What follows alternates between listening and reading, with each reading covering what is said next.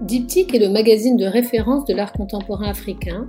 Il est produit, publié et imprimé à Casablanca au Maroc. Avec ce podcast, nous souhaitons vous donner accès aux personnalités qui animent la scène artistique africaine et marocaine, des artistes aux galeristes en passant par les curateurs et commissaires d'exposition. Ce podcast vous est offert avec le soutien du groupe Maroc Télécom, partenaire de l'art et de la création.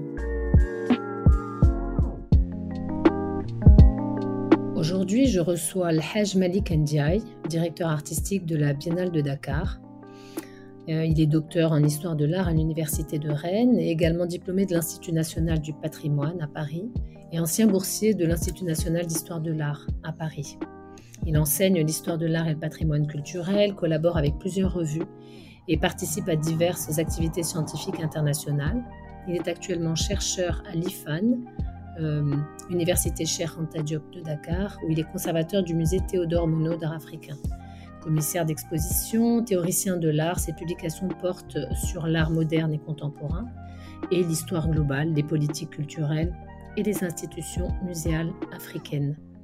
Aujourd'hui, il nous parle de cette édition dont il assure la direction artistique et dont il a titré euh, l'exposition générale en langue sérère Indafa il nous explique dans cet épisode du podcast euh, sa vision de ce que doit être une biennale africaine et de la manière de restituer euh, un langage spécifique euh, pour, pour une réécriture de l'histoire depuis le continent africain.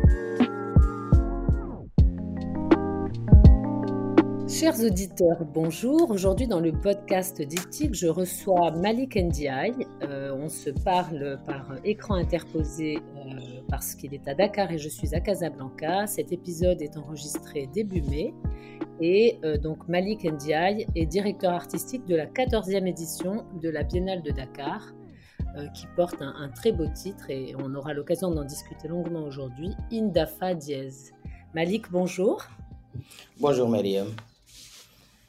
Merci d'être l'invité du podcast et de te rendre disponible un dimanche matin euh, pour, euh, pour nous parler de cette, de cette 14e édition. Euh, alors donc la, biennale va s'ouvrir dans à peine une, petite dizaine de jours et évidemment tout le monde sait qu'elle a été qu'elle a été repoussée puisqu'elle aurait dû avoir lieu en 2020 et elle a lieu donc cette année en 2022. Vous êtes bien calé sur dans, votre registre des années paires hein, puisqu'on sait que la Biennale de Dakar a toujours lieu les années paires et la Biennale de Venise les années impaires. Cette année, elle se succède avec à peine un petit mois d'écart. Est-ce que tu peux nous dire euh, quel est le sens du titre que vous avez donné à cette, à cette biennale de Dakar? Euh, Indafai, c'est étiré de, de, la langue sérère, une langue du Sénégal, et veut dire la forge. Donc le sens de ce mot, en fait, c'est tout simplement de revenir aux fondamentaux, aux fondamentaux de la création, et également aux fondamentaux d'une reprise de l'initiative de la part du continent africain. Pourquoi? D'abord, euh, si on se place euh, d'un point de vue archéologique, et il y a beaucoup de recherches qui ont été faites là-dessus, on constate que le continent africain est l'espace où on a eu la maîtrise de la transformation du, métal, la sidérurgie, euh, bien avant l'Europe et bien avant euh, euh, le développement industriel européen. Et ça, ce sont des études qui ont été faites. Et, mais entre-temps, on a vu que aujourd'hui l'Afrique a traversé pas mal de péripéties et on se demande pourquoi. Eh bien, Indafa est une invitation pour une reprise de l'initiative parce que dans la question de la forge, il y a la question du savoir et du savoir-faire. Dans la forge, il y a des questions liées à un, euh, un certain mysticisme. C'est mystérieux, cette alchimie de la matière qui transforme un élément euh, aussi dur que le métal.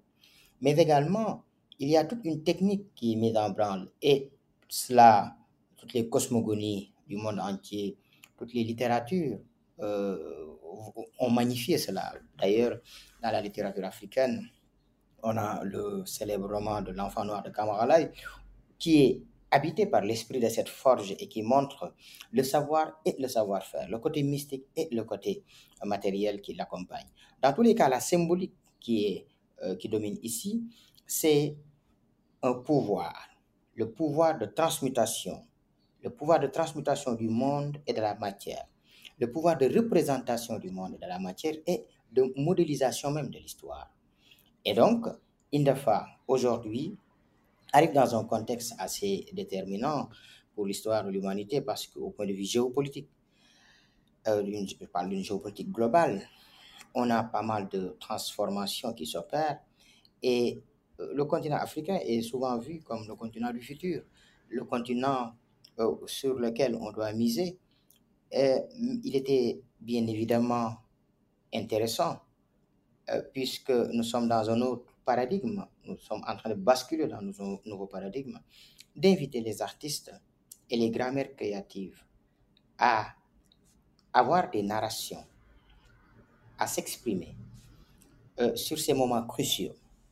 Et c'est la raison pour laquelle, eh bien, il y a eu cette, cette invitation de la forge. Et, et rappeler d'ailleurs que forger, c'est avant tout inventer, c'est créer, c'est tout simplement revenir aux fondamentaux de la transformation de notre environnement, de notre manière de penser, euh, dans tous les cas, une évolution euh, de, nos, de, nos, de nos savoirs et savoir-faire, de notre mentalité. Euh, voilà un tout petit peu l'esprit global qui invite à la forge. Alors, c'est une, je trouve que c'est une formulation évidemment très poétique et, très riche. Hein. Moi, je m'intéresse beaucoup au, titre euh, des biennales. Et surtout, ce qui m'intéresse évidemment, c'est euh, du titre à, l'exposition elle-même. Euh, comment, de quelle manière une, biennale africaine doit-elle parler au monde? D'abord à son monde, à son environnement direct, hein, puisqu'une biennale, c'est d'abord un événement qui s'adresse à une ville et à ses habitants. Hein. c'est pas du tout un événement qui s'adresse aux curateurs et, au public de l'art habituel, mais beaucoup plus à un territoire très précis qui est celui d'une ville. Et là, de quelle manière, je sais que tu as beaucoup travaillé sur euh, justement les publics et sur la manière de s'adresser directement au, public euh, euh, sénégalais. Hein, je dis sénégalais, pas dakarois, puisque justement tu vas nous expliquer de quelle manière la, biennale cette année dépasse de très loin les, limites de la ville. De quelle manière on parle à un public qui n'est pas le public habituel de l'art? Tout d'abord, les biennales sont des biennales de ville. Hein. Biennale de Venise, euh, de Kassel, Biennale de Sao Paulo, Biennale de Dakar. Et la biennale, c'est une fête de l'art. Une fête de l'art en communion avec l'esprit créateur, en communion avec les acteurs de cette créativité. Et il était bien, il est bien évident que si on constate comment les biennales fonctionnent, on se rend compte que nous sommes toujours entre nous-mêmes et depuis toujours d'ailleurs. À chaque biennale, on se retrouve, on se rencontre, on échange des, des, des, des contacts et on a pratiquement les mêmes têtes. Alors, on oublie que les biennales sont des fêtes et les biennales sont faites pour les sociétés. Euh, les sociétés d'ailleurs, euh, dont les impôts nous permettent de faire cette fête de l'art-là. Mais souvent, et je l'ai constaté avec mes étudiants. Je l'ai constaté euh, parce que je suis un enfant de la biennale depuis que je fais mon mémoire, que je faisais mon mémoire de maîtrise à l'époque. Je l'ai toujours constaté. Même les étudiants de l'université ne sont pas au courant de cette manifestation, quand bien même qu'on est communiqué un peu partout dans les médias. L'autre chose, c'est que s'il y a, si tous les musées étaient ouverts, gratuits, si toutes les galeries ouvraient leurs portes, il y a un non-public, un public qui ne viendrait jamais au musée. Euh, donc, la particularité de cette biennale 2022, cette 14e édition, c'est d'aller à la rencontre de ce public. C'est tout simplement de trouver des stratégies qui permettent au public, avec S, de participer le, maximum possible. Et cela est, est basé sur d'abord un constat, mais également sur une stratégie, une manière de faire. La première stratégie, c'est de faire sortir la biennale des quatre murs. Bien évidemment, la biennale existe dans son espace habituel et traditionnel, euh, mais il y a une exposition qui sera une sorte de scénographie urbaine dans la cité. Une exposition qui va dialoguer avec les citoyens, avec les visiteurs, avec ceux-là même qui sont sortis pour se promener et qui n'étaient pas au courant qu'il y avait de la biennale. Et cette exposition-là s'appelle Dokhonto. En langue Wolof, cela veut dire promenade. Cela consiste à inviter des créateurs, des sculpteurs, des designers, des installateurs, en tout cas des artistes, à faire des œuvres d'art qui seront exposées à l'extérieur. Et ici, pour cette première édition de cette innovation, nous avons choisi la corniche ouest. Donc, euh, la corniche ouest, parce que c'est une corniche qui est euh, agressée par la spéculation foncière. C'est une corniche qui, euh, à certains endroits, n'est pas très bien entretenue. Et c'est une corniche qui est une bouffée d'oxygène pour Dakar, dans, la mesure où c'est devant la, cette vaste mer et toutes, toutes ces populations riveraines peuvent sortir et se promener là-bas. Donc, euh, si euh, a été imaginé, c'est avant tout un plaidoyer. Un plaidoyer pour contribuer à l'aménagement culturel du territoire, un plaidoyer également pour amener l'art auprès des publics.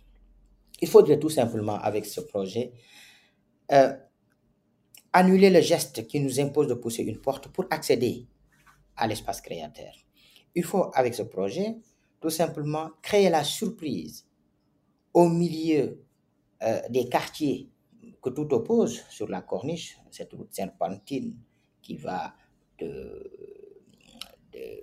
de, la prison Rebus jusqu'au quartier Bermouze, avec des quartiers que tout oppose. Sur cette route-là, il faudrait tout simplement et de manière incessante créer la surprise du promeneur, de cette personne qui va au sport, de cette personne qui donne rendez-vous à quelqu'un.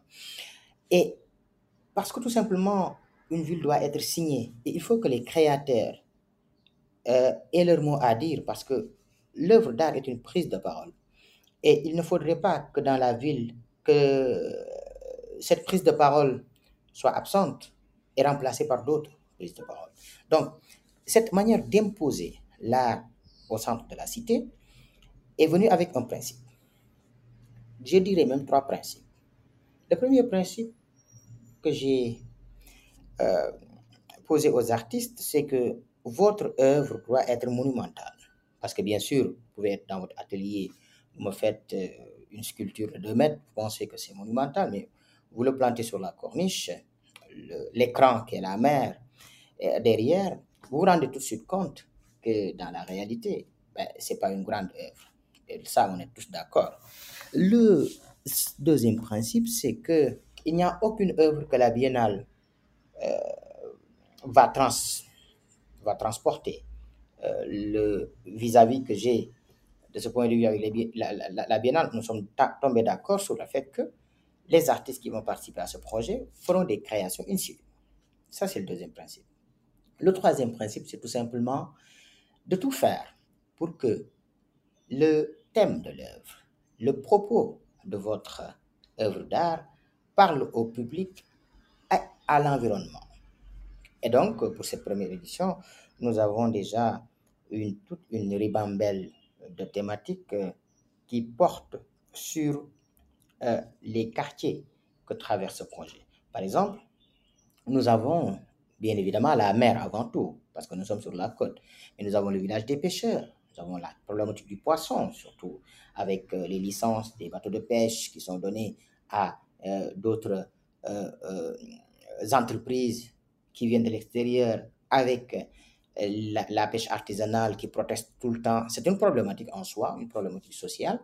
Nous avons la question du savoir avec l'université Charente Diop qui est sur la corniche donc l'université de savoir. Nous avons la question même de la santé, le parcours sportif. Nous avons pas mal de problématiques qui traversent cette corniche. La prison, euh, euh, la prison qui a eu à être une, qui est une mémoire en soi, parce que pas mal d'hommes de grande stature, y compris d'anciens présidents, l'ancien président Ablaïwad, ont connu cette prison-là. Donc, en réalité, comment parler à cette population pour que l'art puisse être quelque chose qui ne soit plus euh, étranger à leur propre vie. Et cette innovation euh, s'accompagne également d'une autre qui s'appelle Synapse. Alors, Synapse, c'est un ensemble de projets. C'est plus, disons, hétérogène euh, que le projet d'Oranto. Synapse, c'est un ensemble de projets pluridisciplinaires. Nous sommes bien dans une biennale d'art visuel, mais il faudrait également ouvrir cette biennale d'art visuel à l'interdisciplinarité. Et c'est la raison pour laquelle j'ai proposé Synapse, qui est un ensemble de projets liés à la performance, liés également au cinéma, parce que il y a un projet dans Synapse qui s'appelle Ciné-Musée. C'est des courts-métrages qui portent sur des artistes ou sur la créativité ou sur les arts visuels et qui seront projetés dans des cours de musée ou dans des cours d'espace, dans tous les cas, jamais entre quatre murs. Il y a également dans le projet Synapse les cultures urbaines qui sont très actives ici à Dakar, avec qui euh, je vais collaborer dans le cadre de cette édition. Euh, dans Synapse également, il y a du théâtre, je l'ai dit, il y a de la performance, il y a euh, du vidéo mapping, il y a de la musique dans les quartiers reculés, dans la banlieue, un peu partout à Dakar. D'où le nom de Synapse, d'ailleurs, que je donne à ce projet parce que on prend la ville de Dakar comme un cerveau avec ses différentes ramifications des endroits qui pétillent, d'autres endroits qui, qui, sont là, qui éclairent, etc., qui brillent. Donc, c'est ça, en tout cas, le projet Synapse. Donc, on a, pour intéresser la population, pour ramener l'art au cœur de la cité, on a le projet d'Oronto avec ses belles scénographies urbaines, des artistes, 17 créateurs qui n'ont plus rien à prouver, qui sont de grands sculpteurs, de grands noms de l'art, qui sont, qui, sont qui sont invités, pas sélectionnés, qui sont invités. À côté des 59 euh, artistes et collectifs que nous allons exposer à l'Ancien Palais, qui sont donc invités par le directeur artistique et qui vont tout simplement, euh, avec une grande générosité, partager les principes fondamentaux de la création et faire que qu'on retourne à ce qui fait une biennale. Une biennale doit être sentie par sa population. Euh, voilà donc les deux gros blocs, je peux dire ainsi, qui vont faire que cette biennale sera euh, différente des autres, mais c'est une sorte de plus-value puisque la biennale grandit et l'apport de cette année va tout simplement contribuer à la grandeur de cette manifestation. Alors, euh, c'est j'ai bien compris que, la, dimension que, tu souhaites lui donner, justement, c'est un peu une dialectique entre, euh, euh, évidemment, du, local et du, global. Il faut parler, évidemment, à la population directe de la ville, qu'elle sente qu'elle soit, j'allais dire, déformée, informée et déformée par, et, reformée par, les spectacles auxquels elle assiste, mais aussi, évidemment, une, biennale de l'importance de la biennale de Dakar, qui est la grande biennale du continent africain, doit aussi parler au reste du monde, elle doit parler du continent africain au reste du monde. Et là, évidemment, euh, le titre euh, et la thématique que tu as choisi est, très riche, hein, justement, pour, euh, pour faire ce, travail de, de, parler au reste du monde et notamment de parler de géopolitique, de parler du climat, euh, de parler des grands enjeux du continent africain. Euh, comment est-ce que tu as travaillé avec les, 59 artistes? Donc, on va parler vraiment là de l'expo euh, centrale, l'expo du Palais de, justice. Après, on parlera de, la question des pavillons nationaux. Mais pour l'expo du, Palais de justice, comment est-ce que, tu, comment est-ce que tu as travaillé avec les, artistes pour justement former un discours sur l'Afrique, évidemment qui soit qui, qui, émane de l'Afrique, mais qui soit à la hauteur, j'imagine, de la, richesse que, que tu attends. Oui, euh, pour la biennale, le mode de sélection fait que, en réalité, bon, le travail curatorial est différent. C'est-à-dire que dans cette biennale, on ne sélectionne pas des artistes. Il ne s'agit pas de sélectionner des artistes et avec les artistes d'aller dans un travail curatorial à long terme pour façonner des œuvres. C'est le contraire qui se passe dans cette biennale, c'est son principe. Comment ça se passe? C'est-à-dire qu'il y a un jury qui est constitué, dans lequel moi-même je fais partie, et quelques membres de la biennale. Dans ce jury-là, bon, quelques membres de la biennale qui sont là comme observateurs, hein, je précise. Et dans ce jury-là, où il y a les commissaires invités, euh, nous sélectionnons des œuvres en réalité. C'est plutôt, la biennale sélectionne des œuvres. Euh, et euh, une fois que cette sélection est faite sur la base de plusieurs critères d'ailleurs, sur la base de la thématique, sur la base de la facture du travail, sur la base de l'innovation, sur la base de, de la nouveauté, de telle ou telle chose, peut-être même sur la base de la répétition euh, sur l'histoire, parce qu'il y a des œuvres qui reviennent sur l'histoire et qui sont intéressantes dans le cadre, dans le sens où ils, elles posent un débat, elles reposent un débat sous un autre angle. Donc, sur la base de tout cela, les œuvres sont sélectionnées. Et quand les œuvres sont sélectionnées, euh, dans tous les dispositifs d'ailleurs possibles, peinture, sculpture, dessin, gravure, etc., euh, multimédia, il y a maintenant un travail qui s'opère parce qu'il y a des informations complémentaires qui sont demandées aux artistes. Cependant, il y a pas mal d'œuvres qui seront des réalisations in situ et qui autorisent maintenant un dialogue avec les artistes, un travail curatorial qui peut, qui peut les accompagner euh, jusqu'à la réalisation même du concept. Une fois que l'artiste arrive à Dakar, qu'on l'assiste, qu'on lui trouve les matériaux pour réaliser euh, son œuvre, il peut y avoir des discussions qui peuvent être menées avec, avec cet artiste-là. Euh, dans tous les cas, ce que la Biennale fait, c'est que la Biennale aide la création du continent et de ses diasporas à avoir un espace d'éclosion à avoir un espace de développement meilleur. Et donc, on les accompagne plutôt à s'exprimer. Et la particularité donc de ces 59 artistes et collectifs cette année, c'est que ils vont occuper pratiquement les mêmes espaces occupés par une sélection euh, euh, beaucoup plus importante, qui était à peu près 70, plus de 70 artistes en 2018. Ils vont occuper les mêmes espaces mais euh, le nombre d'artistes est moindre. Cela veut dire quoi? Cela veut dire que le parti pris ici, c'est de donner à chaque artiste beaucoup d'espace pour pouvoir s'exprimer le maximum possible.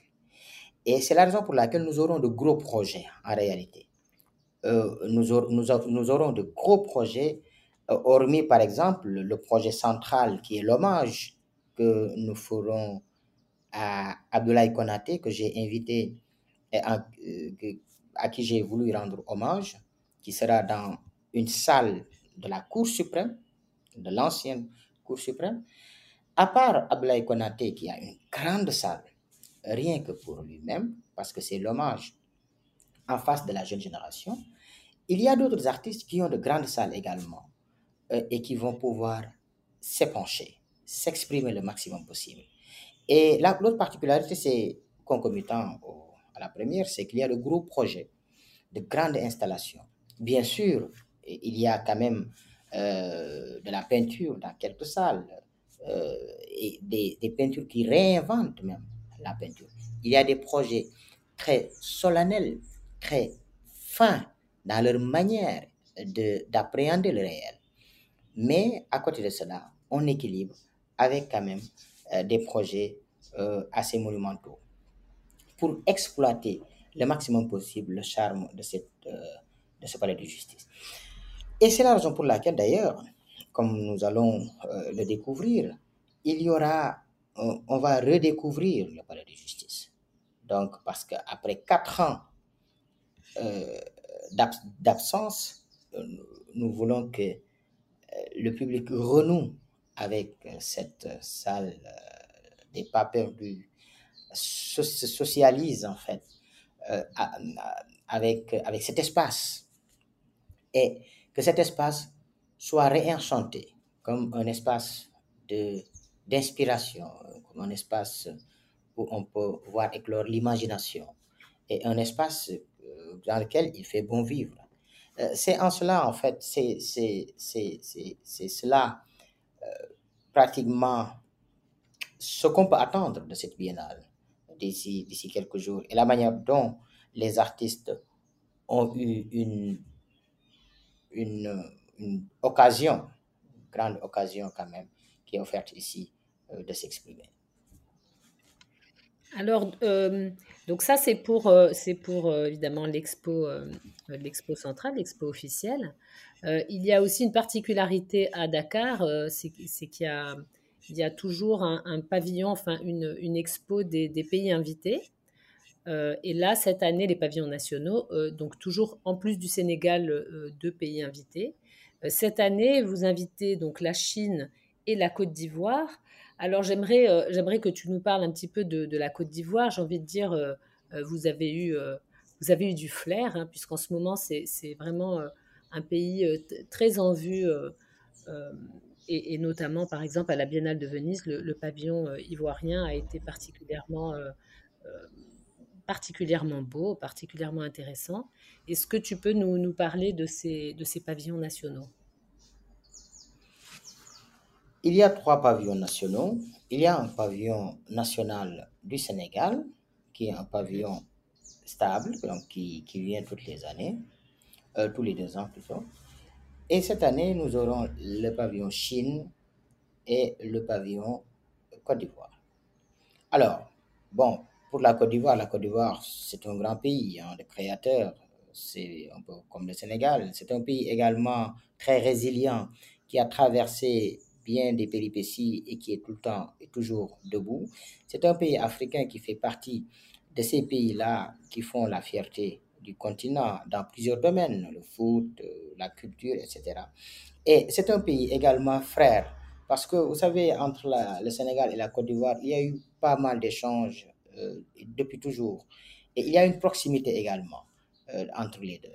Et donc, je pense qu'il était tout à fait légitime de, d'inviter ces artistes-là que nous connaissons euh, le plus souvent parce qu'on a tellement de projets ensemble. le, dernier projet en date qui nous a liés, c'était Prête-moi ton rêve, qui a fait Casa Blanca Dakar et Dakar euh, Abidjan.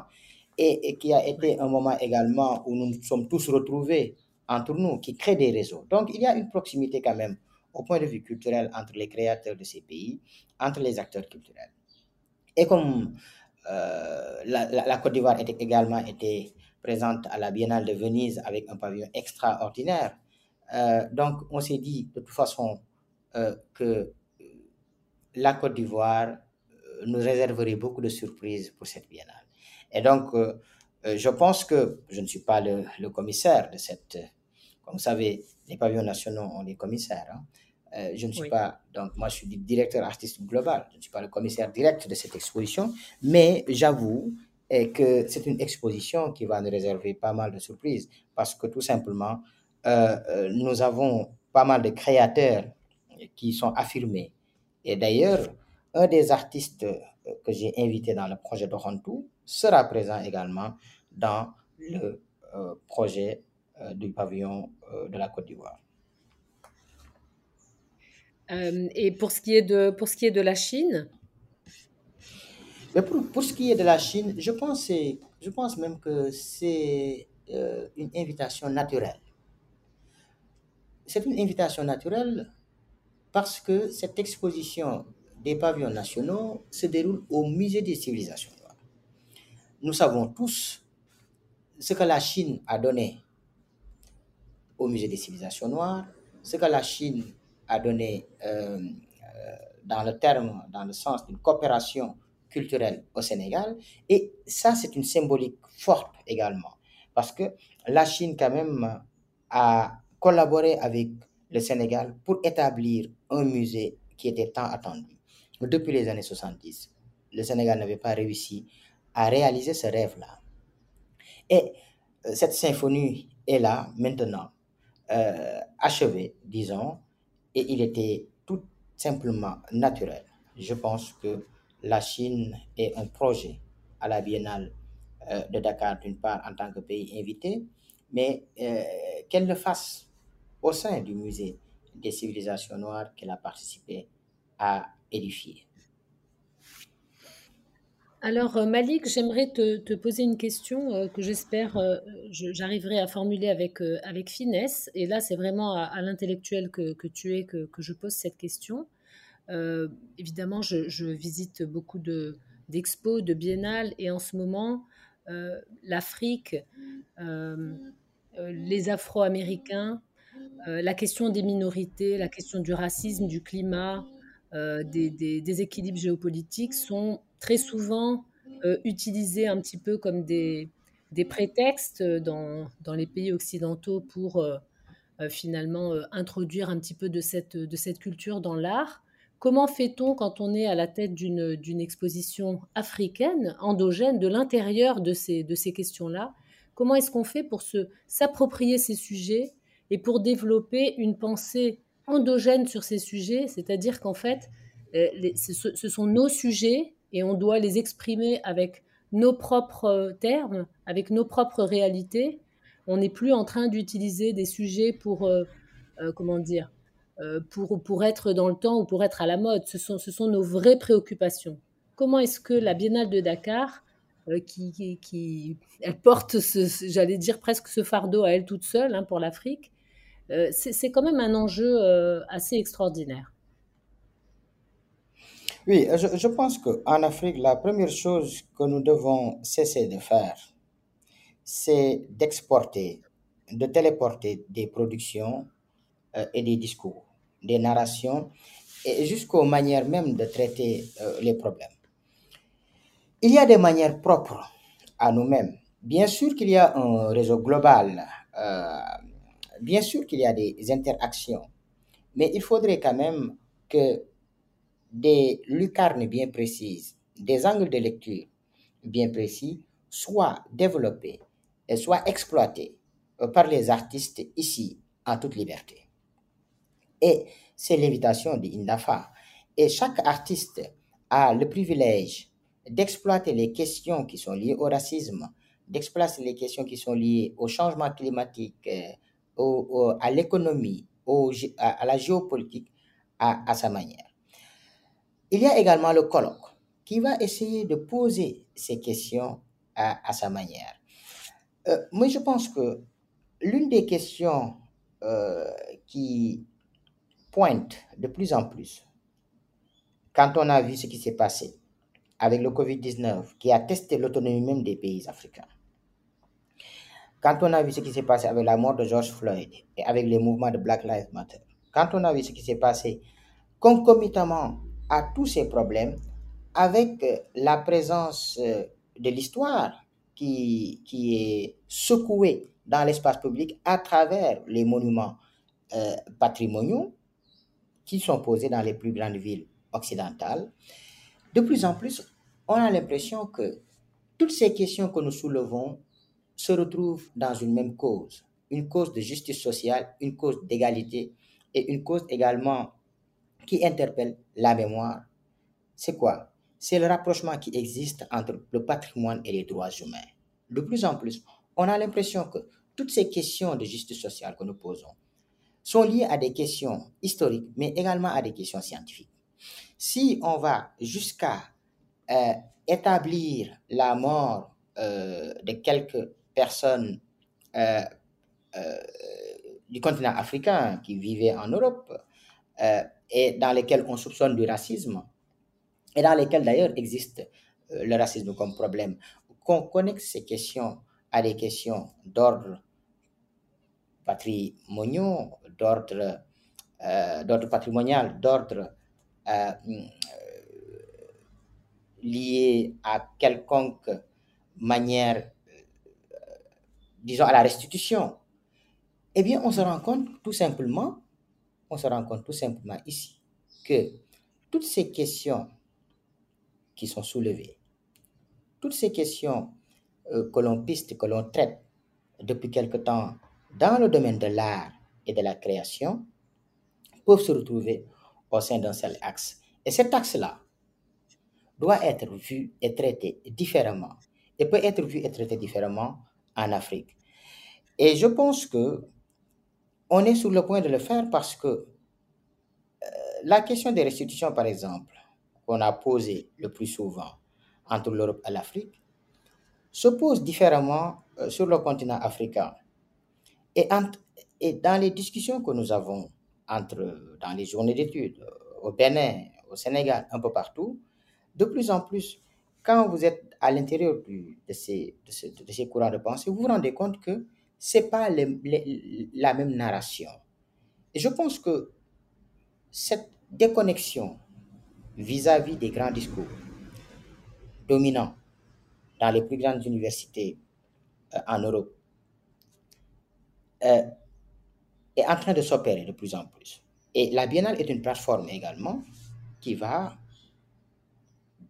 autoriser, qui va donner une occasion à ces discours alternatifs de trouver des voies, euh, de nouvelles voies, de nouvelles possibilités, en tout cas euh, d'expression, qui, qui, vont tout simplement nous permettre de pister de nouveaux sentiers, de, nouvelles voies. Mais bon, ça, je, je pense qu'il faut, il faudrait attendre peut-être le, le, colloque pour, pour, pour s'en rendre compte. Oui. Maintenant, quand, quand, on en va maintenant à colloque, quand on va au, au niveau de la créativité, ce que les artistes font, il est bien évident également qu'il y a des manières de faire, des manières de voir euh, qui seront tout simplement euh, sur la voie de, la découverte, hein, parce qu'on parle de la créativité, de la découverte de nouveaux, euh, de, de, nouvelles lectures.